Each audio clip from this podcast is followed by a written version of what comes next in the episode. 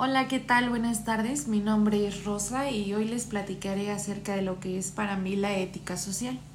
La ética social es sumamente importante para que exista una buena convivencia dentro de la sociedad y tiene como objetivo respetar los derechos de los demás para que los propios sean respetados.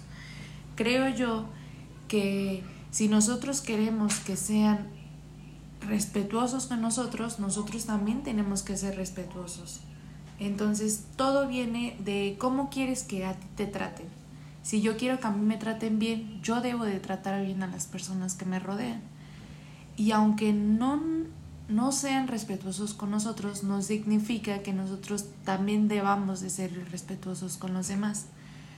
Creo que es más importante que tú seas respetuoso a que pienses que, ah, como me tratan mal, yo también los debo de tratar mal.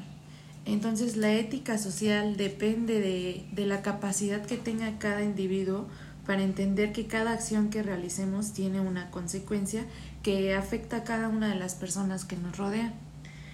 Sirve para que pensemos ya no solo en nosotros mismos, sino también en las demás personas.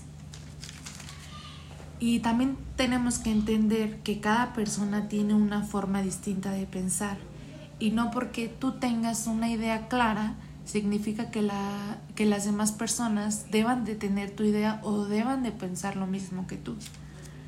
Para mí la ética social también viene desde la familia, viene desde tu casa, los valores que te inculcan desde pequeño o bien cuando creces y tú ya tienes sentido común y sabes diferenciar entre lo que es bueno y también en lo que es malo.